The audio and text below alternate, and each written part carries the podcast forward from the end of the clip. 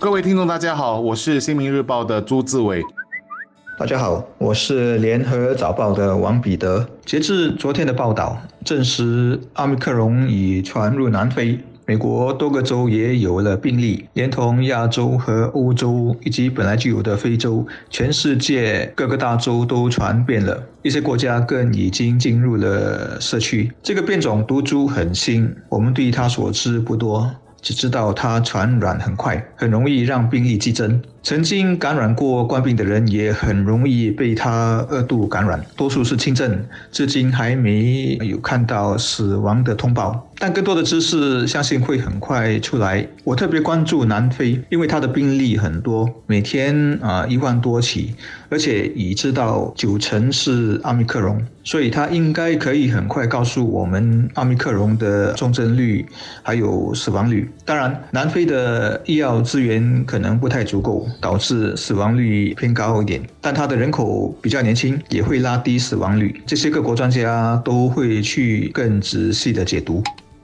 目前，奥密克戎已经在世界四十七个国家肆虐。最新的是，泰国刚刚在昨天发现了首例。各地医学界仍然在倾尽全力揭开它的神秘面纱。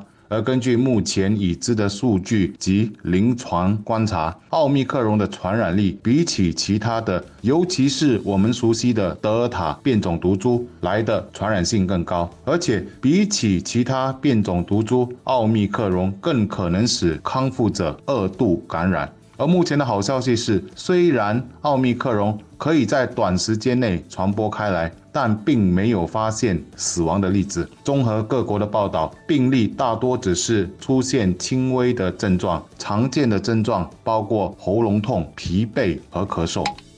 只是南非的疫情出现了一个前所未见的现象，那就是有特别多的年龄在五岁或以下的孩童染疫住院。虽然症状也是轻微的，但也引起了关注。而本地卫生部在接下来将收集年长者感染奥密克戎后的情况，要凭数据来判断这个新毒株是否会比德尔塔来的更加的严重。传染病专家就指出，感染奥密克戎是不是会引发重症？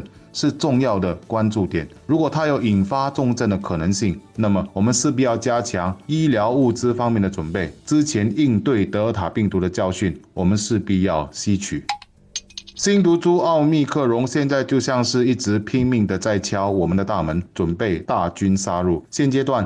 在边境防堵肯定是第一线的工作，而现有的防疫措施也不可能再放松。目前，其实例如五人堂食还是有一些风险的，但数据却指出，我们在前天的五百二十五宗病例当中写下了两个多月来的新低。这或许也在说明，有更多的国人已把防疫工作做得更加的到位，尤其是出外时要戴好口罩和勤洗手是必须的。然而，传染病专家。也建议风险较高的人群，如未接种者和年长有潜在病例的人士，还是应该少出门，因为染疫的几率还是有的。疫情的反反复复，新毒株一个未除，另外一个又来，让人防不胜防，也疲惫不堪。然而，冠病就是一个极其狡猾的病毒，我们唯有平心静气的和它周旋，才可能将它击倒。而一般老百姓能做的，就是一定要相信数据，相信科学，不要为乱局再添乱。